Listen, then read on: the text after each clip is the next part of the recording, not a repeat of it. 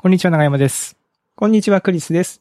おっさん FM は毎週金曜日、クリスと長山が気になった出来事やおすすめしたい本や映画をゆるゆるとお届けするポッドキャストです。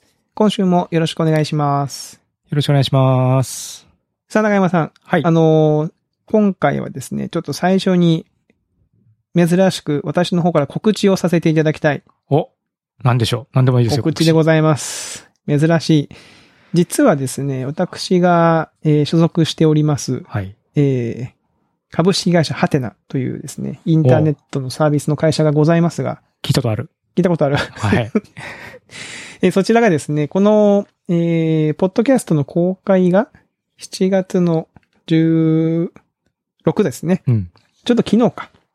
えー7月の15日にですね、えー20周年を迎えまして、お、えーな何事もなければ20周年のコンテンツが公開されているはずです。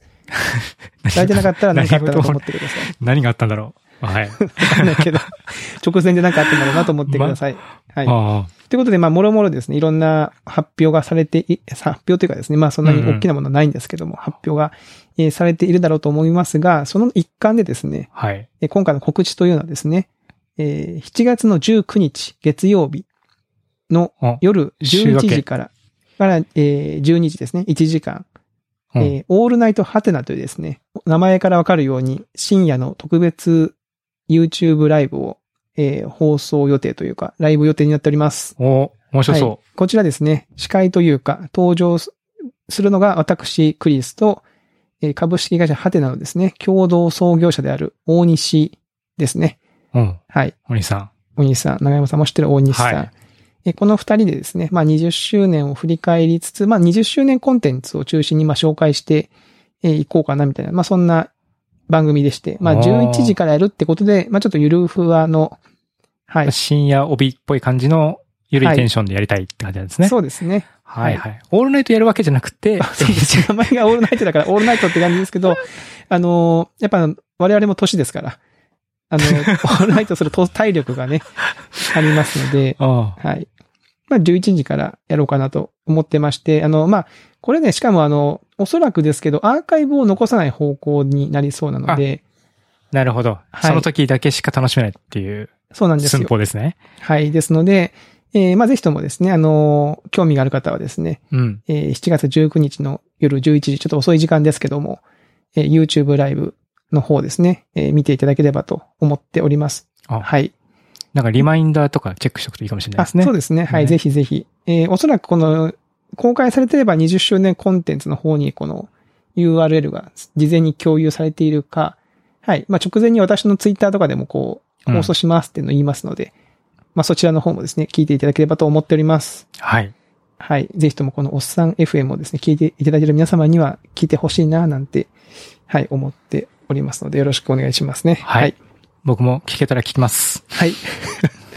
はい、今回あの、長山さんにちょっとね、配信面でいろいろとお世話になる予定ですので、はいすいません。頑張ります。あの、一応あの、何ですか、えー、おっさん FM バックアップ体制になってるという、そういう、すいません。まあ半分おっさん FM ですね、これはね。はい、まあ、半分ね、メンバーをもう皆さんも考えるとはい、そんな感じでやっていきたいと思いますので、よろしくお願いします。はい。ということで、まあ、えー、告知はこのくらいにさせていただきまして、うん。えー、今日、今週ですかね、今日は、えー、お便りがですね、来ておりますので、はい。そちらの方をちょっと読み上げさせていただこうかなたいですね。はいと思います。はい。ピクシーゼンさんでいいんですかね。はい。お名前、ピクシーゼンさん。えー、いつも番組をゆゆるゆると聞いており、楽しみにしております。ありがとうございます。現在自分は、Doist という会社で、以前はポルトガルに数年おりましたが、現在は日本から働いており、タスク管理アプリの Todoist や、えーコミュニケーションツールである Twist というアプリを開発しています。また、個人開発で家計簿に関わるものを開発しており。その辺の、そのあたりの分野に興味があるのですが、以下、ゆるい質問です。家庭内でやること、買い物などはどのように管理していますか？うん、うん、うん。家庭内での家計簿の管理はどのようにしていますか？うんうんリモートワークなどの経験があれば、どのようなことが大変だったでしょうか？またその解決策など。えそして他に聞いているポッドキャストなど、ということで、今後も、えー番組楽しみにしています。ということでした。はい、ありがとうございます。はい。お、たくさん質問が来ました、ね。そうなんですよ。たくさん質問をいただきまして、まあ、ちょうどね、我々も、まあ、お答えしやすい内容ですのでまあ、今回はこの質問に、まあ、順に答えていこうかなという感じですねそっか。そっか。はいこの、 Doist って会社は、 Doist ってあの、 ToDo 管理のはいア。プリを作ってる会社が多分有名なプロダクトだと思うんですけど、リモートの確か会社で、うーん。なんで多分もしかしたらピクシーゼンさんは、以前はポルトガルにいましたが、今は日本みたいな感じで、割とこう、あれですかね。点々、ノマドワーカー的な感感じなのかもしれないですね。で、ポルトガルってなんか、ちょっと前に、それこそ COVID 前に、ノマドワーカーが割と暑い場所みたいな感じで、あポルトガル、僕の周りのし知り合いうんも、なんかポルトガル暑いみたいだから今度2、3週間行ってくるわ、みたいな感じの人何人かいたりして、なんか面白い場所だって言ってたんで、なんかもしかしたらそうやってこう、まあ今はまあ日本ってことなんですけども、点々としながら開発されてる感じなんですかね。かっこいいですね。うん。なるほどでで、かつ、個人で家計簿に関わる、かわ変わるものを開発してると。うん。すごい。すごいですね。なるほど。で、まあ質問がね、はいありまして、かけ家庭内のやることの管理ってことですよね。だから、要はその家庭内ってことなんで、家族の中でこう、どうやることを管理してるんですかみたいな買い物とかってことですね。はいはいはいはい。まあ確かに。長山さんなんかしてます？この辺。僕は前ももしかしたらちらっと話したかもしれないですけども、あの iOS 標準のリマインダー、うん。これが、あの、か、家庭というか、えっと、まあ誰とでもなんですけども、Apple ID で、えー共有のリマインダーが作れるので、それが基本的に買い物リストっていう形になってますね。で、うんうんううんん。なんで、日々の買い物は、この買い物リストに、まあ、スーパーに行く前とかに二人で、あの、あれか、あれいるねとか、これないねとかって話しながら打ち込んでいって、で、実際に買う人がそれをチェックしながら買っていくっていうようなことをしてます。なるほど。うん。それでまあ、だから奥さんと、そう、だから妻が買い物行くときは、まあ妻も見てチェックしていくし、うん僕が買い物行くときは僕がそれをアプリ見ながらチェックしながら買っていくって感じですね。ああ。で、まあ、子供が生まれてからっていうかわかんないですけども、この買うべきものの忘れっぷりっていうのが、うん。もうすごい、凄まじいことになったんですよ。昔こんなことなかったなって思ったんですけども、なんかね、結構、あれ忘れたってことが一時期すごく頻発したので、この方式を取り入れていますね。ええうん。なるほどね。僕逆にね、この ToDo に関しては全然共有をしてなくて、うん。僕じ、買い物とか僕本当にね、iOS 標準のメモ帳うんうんうん。あれにもうベタ書きですよ。これを買うみたいなやつは。それは別に共有してるわけじゃなくて、うん。手元だけで見ていて、クリさん用のメモって感じで？そうです、そうです。うんうん。で、まあ、なんとなくその、まあ、自分が買い物に行くタイミングが多くて、これは多分自分が買いそうだなって思えるものは全部そっち、そうしてて。うんうん。逆にこれは妻の方が買い物に行くタイミングがありそうとかっていうものは、え、これがないんだけどっていうのを、まあ普通に口頭だったり、その、なんだろうな、メッセージツ、メッセージ、チャットとかでこう送っとくみたいな。うんうん。で、買ったら買ったよって教えるぐらいの感じですかね。うん。うん。いや、なんかね、その、僕の場合は、 ToDo リストを使い始めるんだけど、なかなかこう、消していけないですよね。消していけない消。すの忘れちゃうんですよね。ああ、ははは。わかります。メンテができないうんの。かな。うん。そうだ、僕うちも買い物のね、その、今から買い物行くぞとか、明日買い物行くぞはそれなんですけども、例えばなんだろうな。例えば粗大ゴミの連絡しなきゃいけないとか、うん。なんか子供の幼稚園のアルバムを発注しなきゃいけないとか。で、そういうのはね、カレンダーが多いですかね。はいはいはい、はい。共有カレンダーにもう日付をつけて入れて、で、そのカレンダーが Slack に流れるようにしてるので、はいはいはい。で、それでまあ今日これやんなきゃねって話になるっていうところまでかな。だからチェックリストみたいそっちはそのチェックしてタスク done みたいなことはしてなくて、カレンダーで緩く、ああ、今日これやんなきゃね、みたいな。そういうリマインダー的な、あの、タスク管理になってますね。なるほど。うん。こう、長山家はやっぱりあれですよね、その、長山さんのパートナーが、やっぱりこう、そういうのをね、誘ったらやってくれるというか、こう、そうですね。そんなにこう嫌ががんないわ比けでしょ？較的コンピューターの前にいる時間が長いんですよね。だ妻、うんママ友とかと LINE とかもするんだけど、妻だけ、あの、Mac からやってて、打つのが早いすげえ長文投下するみたいな、はいはいはい。わかるわかる。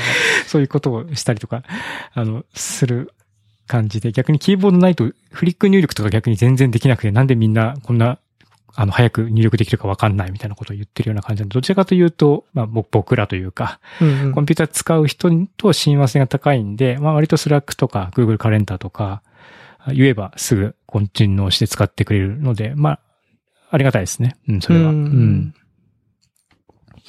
いや、なるほどね。まあなんかそうですね。だから管理、たまにやっぱこう忘れたりとかありますよ。僕のややり方だと。うんあと、ダブって買っちゃうとかね。ね。うん。まあでもまあ、ダブって買ってもいいものは、いいじゃないですか。そのうん逆に言うと、そのでかい買い物は基本的に僕がやってるって感じなのかうんな。うん。あ、なるほど、なるほど。その例えばその歯磨き粉がね、別に2本、あ間違ってダブって買っちゃったとか、あまあねでもまあ使うし、みうたいな。ん。で、これがなんかなね、巨大な冷蔵庫を間違って2個買っちゃいましたとかだと、お ーまあなっちゃって大惨事ですね、それね。う。うんん。まあでもその基本こう消費するものだったら別にダブって買ってもいいだろうっていう感じなんで、まあまあ、そんなに困ったことはないかなう。ん。うん。っていう感じですかね、そうですね。ここはう。ん、さ確かに、うちはちょっと若干、そのリテラシーが、リテラシーが高い低いかわからんけども、まあうん慣れてはいるんで、うんちょっとした計画、旅行とかの計画とか Scrapbox とか一緒に使ったりするし、なんか、うん、そういう意味では、ちょっと、うん、あんまり参考にならないかもしれないです。うん。で逆にでも、ToDo を Asana みたいな、もうガチで業務でも使えるぐらいの多機能のやつに一回したことがあったんですけども、それは長続きしなかったんで、うん。なんかあんまりルールがカチッとしてるのは、家庭ではちょっと、うちの家庭ではあんまり向いてなくて、カレンダーでなんかこう、リマインドぐらいかな。うーん。なるほどね。まあじゃあ1個目の質問はそういう感じう感じですね。はい。で、2個目。はいえー家庭内での家計簿の管理はどのようにしていますか？と。家計簿。ということではい。家計簿ね、実はですね、うちの場合は、その、お互いの給与明細とか特に見てないんですよ。うんうんうん。で、まあ基本その、妻のお給料は妻の通帳に入り、私のお給料は私の通帳に入るって感じにやっているので、おーあ、そうなんですね。そうです、そうです。で、まあ基本も家のこととか全部私の通帳から出していて、ほうほう。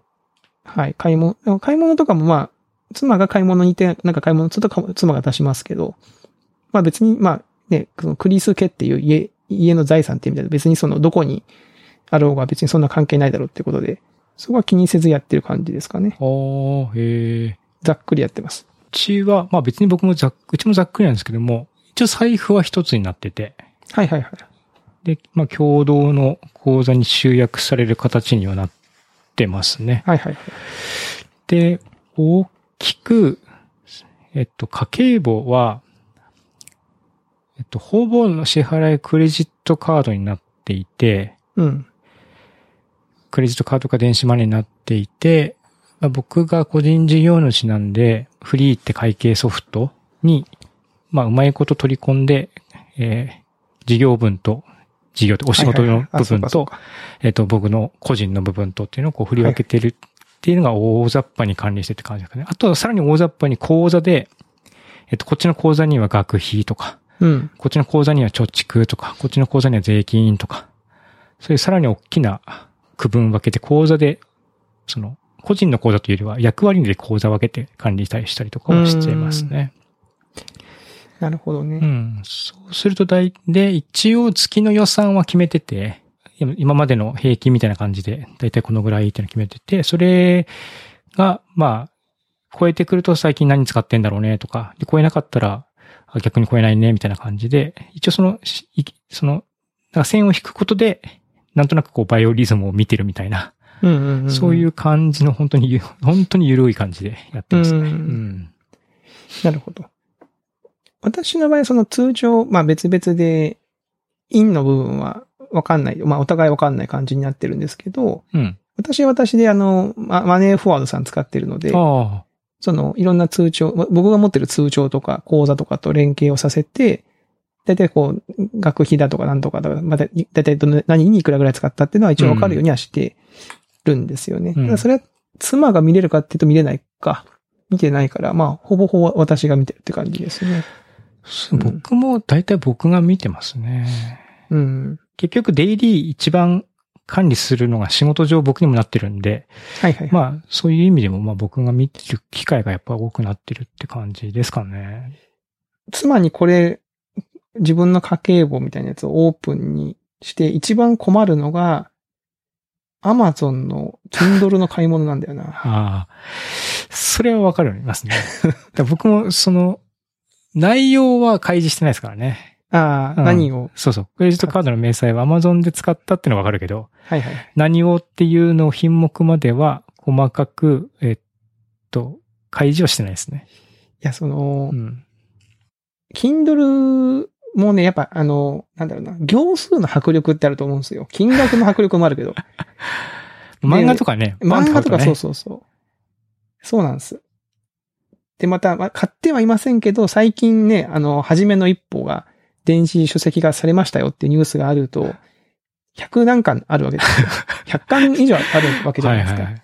もし万が一それを、なんか、ああ、どうせ買うしなって思ってポチッとした日にはもうその、ね、明細が100行以上出るわけでしょ、その。うんうんで、一行一行が数百円かもしれないけど、これな、その行数だけ見てまずなんじゃこりゃってまあ思うじゃないですか。うん。普通に。まあ僕でも思うもん。自分じゃなかったら。なんじゃこりゃって。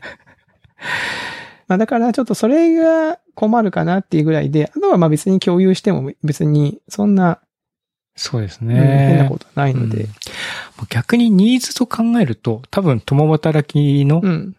本人パートナーどっちも働いてるみたいなケースだったりとかして、クリスさんとこみたいに財布が割と独立してるってケースでも、家庭の支出みたいなのがさっき言った通り、大まかに把握できるみたいなアプリとか、そういうサービスとかっていうのは、うんもしかしたら需要があるかもしれないなって今話を聞いていて。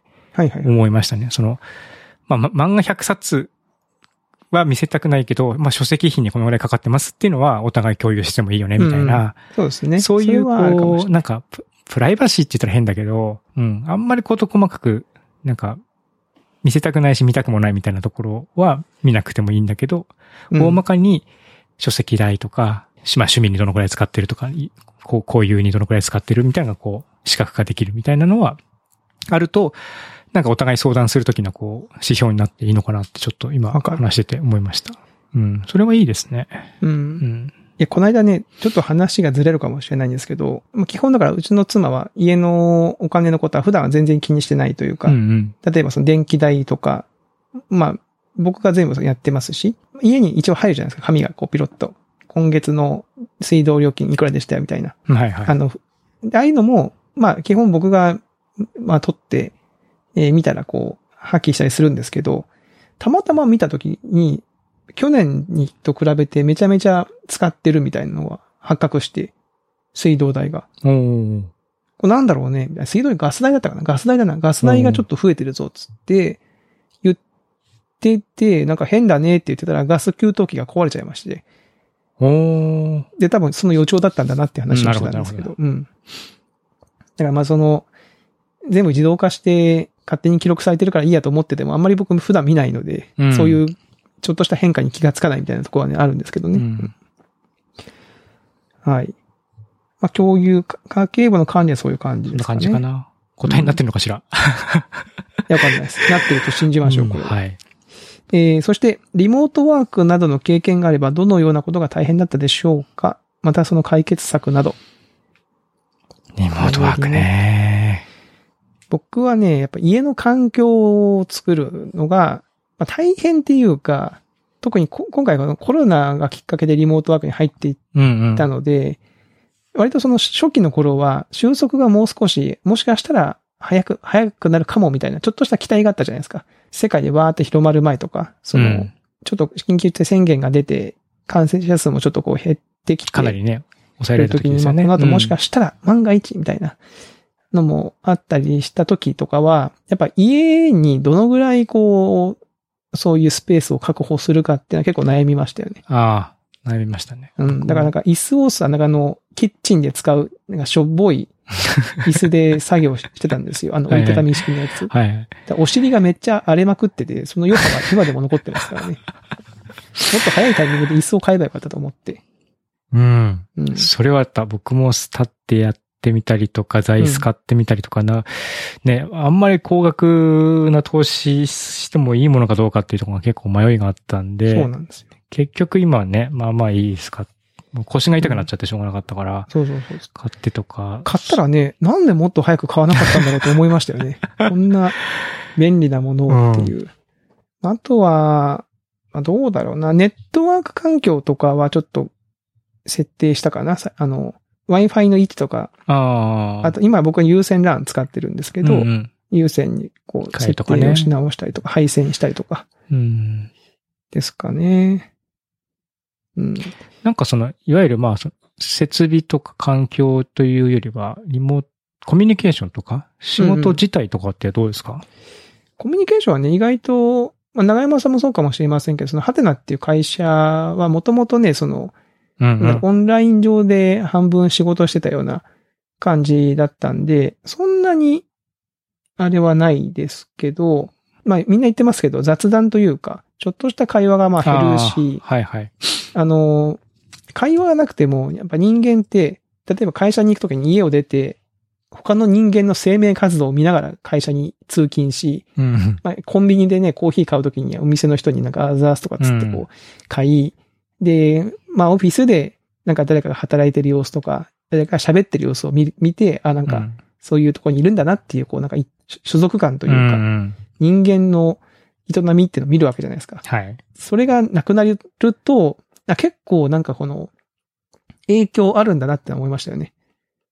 ああの、映画とかであの、ウィル・スミスがなんかあの、地球滅亡した後に一人一人ぼっちでこう、す、す、あの、暮らすじゃないけど、あ、アイムレジェンド。アイアムレジェンドじゃないど。けど、なんか、なんでしょうね、オンラインでまあ喋ったりはしますけど、ば、そうですごいバーチャルなものに感じる瞬間があって、うんうんうん。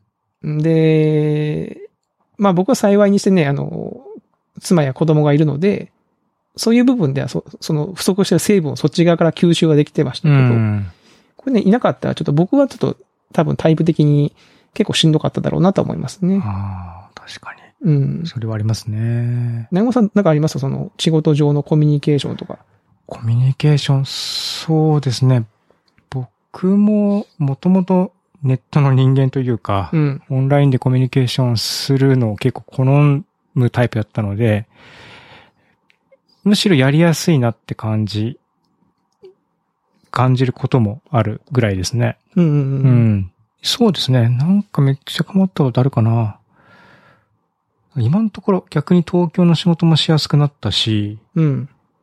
まあ東京というか離れている場所の仕事もしやすくなった。そのリモートでミーティングするってことに皆さん抵抗がなくなってすごく僕は助かったりとかしてるし、時間もガチャガチャ組み替えていろんな仕事できるようになっているから結構嬉しいなって感じうん。ですね。コミュニケーションの部分に関して、まあ、ただ一方、そうですね。まあ唯一、まあこれはリモートワークというよりはやっぱりこの COVID の問題ですけども、うん。その、新しい出会いみたいな、しはいはいはい。うんそれはまあ仕事に限らずですけども、そういうところがやっぱりなくなっちゃってるのが、そうですね。その仕事としてとか、まあ趣味としても広がりがなかなか見つけられなくて、そこは苦労してますね。うんうんうん。いや、僕だから、この、おっさん FM をやっててよかったんで、本当何回も思いました。あの、まあなんかこの長山さんと喋る、定期的に喋るじゃないですか。んその、まあ言ったらね、その、友人と定期的に電話してる感じ、うん。感覚もやっぱあるし、で、最近はゲスト会っていうのも設定して、ゲスト呼ぼうぜっつって、ね、月に1回お話聞いてね。お話聞いて、この間あの1年回ったんで12人かなあ出ていただいて、うんうん。はい。ってことを考えると、会話をして、人と喋ってなんか情報のインアウトがある状態っていうのが結構大事だなっていうのはありますよね。うんう。ん。その新しい出会いがなくなったら確かにありますね。そうなんですよね。そこをなんかもうちょっと、どうにかできないかなと思ってはいるんですけども、うん。なかなかうまくいってない気がしています。そうですね。まあそういうところがまあ大変で、まあ解決策がまだちょっとないかなってところですかね。うん。なんかだから海外とかでめっちゃ田舎から仕事してるとかっていうのも、なんかすごく素敵だなと思いつつも、うん。そういうこう、出会いのの広がりみたいなのってどう、あまりこう不満に思ってないのかなっていうのが、実際自分がそういう立場になってみるとこう気になるはいはい。っていうのはありますね。最近あの、僕、僕の YouTube のレコメンドがもうとんでもないことになってまして、僕もいろんなもの見てるんで、うん。その中で出てくるのが、海外の、長山さん多分知ってると思うんですけど、ちょっと名前が出てこないんだけど、ランダムでビデオチャットつなげるサービスあるでしょ？ああ、なんかありましたね。はいはい。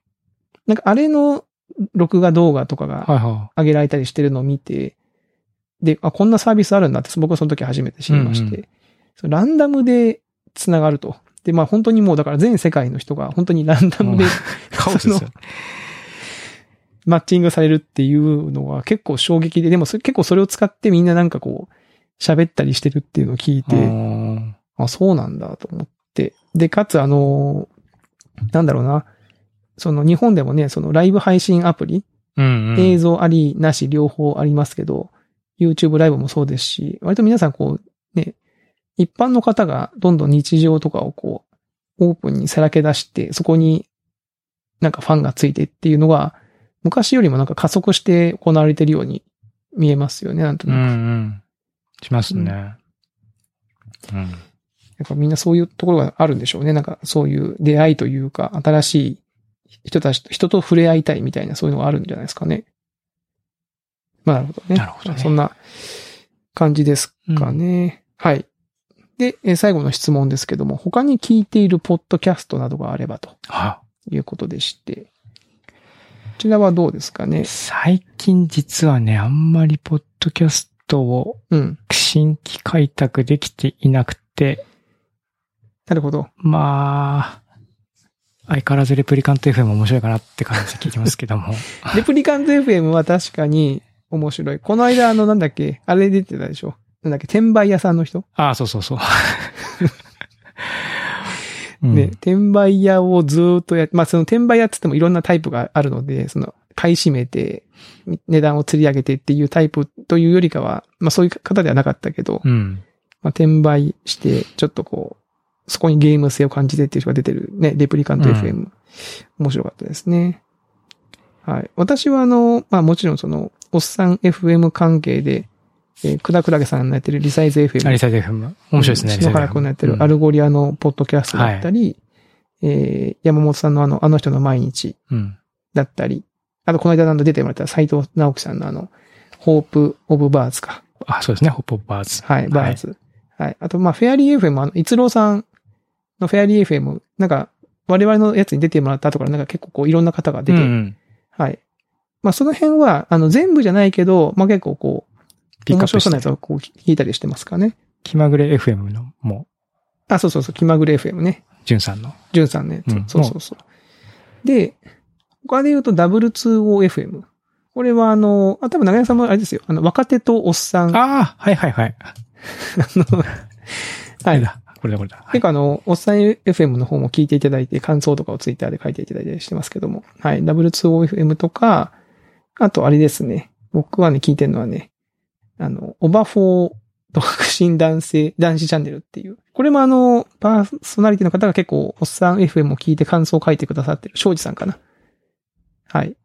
ので、僕も聞いてますね。ね我々とは真逆真逆というか、オバ、オバフォーなんだけど、独身男性のお二人がやってる。ポッドキャストみたいな我々どっちかというと家族の話結構しますけども。うんうんはい。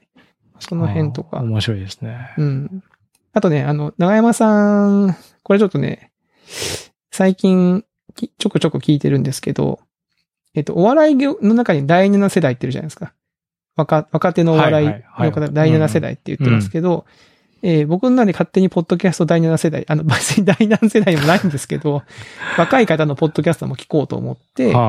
聞いてるのがですね、ゆとりっ子たちのたわごとっていう女性二人がやってるゆゆとたわっていうやつと、もう一個はですね、ネオ五条楽園っていうやつですね。おーあ、ゆとりっ子たちのたわごとなんか僕も見たことあるなあ。見たことあります？この、この可愛いかわいい。ジそう。そうそう。うん。だから PV も作ったりしてて、歌歌ったりして。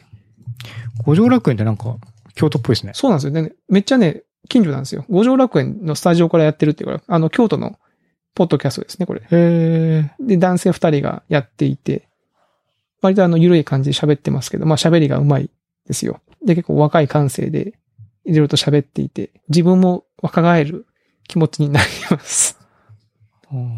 はい。あとね、あと作業ラジオっていうのやってます。長山さんの。やってますってね。聞いてるっていうか、やってるっていやってますって。う。うんあと、 Rebuild FM はね。あ Rebuild って長山さん全部聞いてます？なんか Rebuild は、なんかまとまって時間を使ってと聞きたいなって感じだから、そうそうそう。だからね、結構ね、あの、先のたはいためがち。なんか車運転するタイミングとかがあるとね、すごく消化できるんですけど、最近そういうのもなく、そういうシーンとかも全然ないから、なかなか聞けてないんですけど、聞くとやっぱ面白いですね。うん、面白い。うん。あと、ハイジさんのね、 Export、Export FM。うん、もありますよね。ポッドキャスト。みんなポッドキャストやってんな。そう思うとみんなやってますよね。いろんな方が。浜ちゃんも,、ね、浜ちゃんもやってるしねやってるし。一人でやってるし。あとなんだ。あとああの、僕はあの、あれです。ポトフさんがやってるマイカップオブティーっていうのも聞いてるし。まあ、その辺は大体聞いてる感じですかね。えー、みんなポッドキャストやってるんだね。実はね、僕あの、ラジオトークっていうアプリで生配信たまにしてるんですよ。あ、そうなんですか？あんまり言ってないんだけど。そうなんです。衝撃のカミングアウト。衝撃のか、まあ、あれですね、朝方の、で会社が、えっ、と、うち10時に朝会やってるんで、家の家事をもろもろ済まして、あ朝の準備をして、ちょっと余裕があったら、9時から10時までの間のどどっか30分ぐらい。で、やってるんですけど、まあ、全然人来ないですね。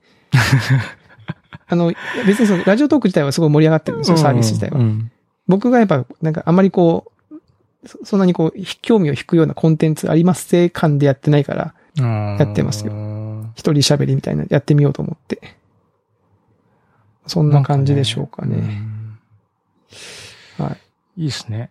うん。みんななんかね、ポッドキャストを最近始めてますね。多い。で、いろんなアプリで聞くと、やっぱ普通の人の喋り面白いなと思って。はい。どうすればもっと面白くなるのかな？どうする？やっぱ世相を切っていかなきゃいけないんじゃないですかね、我々も。え、みんな世相切ってないでしょ？だ全然全然切ってないですよ。誰も世相切ってないでしょ？全然切ってない。まあ、なんだろう、まあ、なんでしょうね。あのー若い方たちのポッドキャストを聞くと、やっぱね、話題が若いよ。いや、その、なんだろうな。その、ドラマ見たとか、ドラマの話題もやっぱさ、その、わ若い俳優さんの名前とか出てくるし、そう。ね、男子二人が喋ると、あの女優がいい、この女優がいいみたいな話になるし、もう我々はその辺な、いいじゃないですか、あんまりね。ありますか？だって僕の好きなタレント、山口智子ですよ。え山口智子笑った、まあ別に笑ったけど別に変な意味じゃ山なくてね。口智子いいですよ。僕、いい山口智子大好きですよ。うん、いい女優さんだと思います。いい女優さんですよ。うん唐沢俊明さんも大好きですよ。うん。旦那さんのね。でも、その多分その、そこは多分そのね、若い方たちが盛り上がるような感じでは盛り上がらないじゃないですか、多分。確かにまあ、へえとなるけど、うん。私も僕もって感じではない。いや、別にでも若い人が世の中の全てではないからさ。まあまあそうですね。そうそうそうそう。まあ、そのうん我々世代の方が楽しんで聞いていただければ、それは全然はいいいんですけどね。はい。だからあの、ピクシーゼンさんは何歳ぐらいの方なんですかね？この、まあ、おっさん FM を楽しんでいただけてるってことは多分、まあ、近しい年齢なのかか年齢なんじゃないかなと勝手に想像しておりますけども。うんはい、はい。まあ、今言ったようなポッドキャストは結構その、我々の世代でも十分楽しめます。うん。はい。っていう感じのポッドキャストですかね。はい。はい。という感じで。はい。はい。今回はピクシーゼンさんの質問に答えてはい。た回になっておりますかね。はい。はいお便りありがとうございます。ありがとうございます。あの、他の方もぜひとも、はい、こういうふうにお便りを送っていただくとですね、我々が喋るネタができて非常にはい。ありがたい。やすい、ありがたい。そして。今思い出したけど、ステッカーの在庫がないから入稿するのを忘れて、早数ヶ月経っているので、確かに。ちょっとこれをや、これを機にちょっとすみません。まだ遅れていない方もいらっしゃると思うので。確かに。ごめんなさい。送りまはい。ちょっす。と今思い出しました。今急に冷や汗が出てきた。なんだかんだでもうすぐね、おっさん FM を、えー、3年経つのかなえ？マジで？だって、今145回ですよ、これ。1年が多分51、2回とかでしょおー。もうすぐ3年ですよ。そっかそっか。またおっさんの、ね、年齢を。年齢をインクリメント一個上げなきゃいけないんだ。そういうのをね、ちゃんとし忘れなきゃいけないないようにしなからね。はい。はい。ということで、はい。今週のね、おっさん FM はこのあたりとさせていただこうと思います。はい。はい。では皆さん、また来週お会いしましょう。さようなら。さよなら。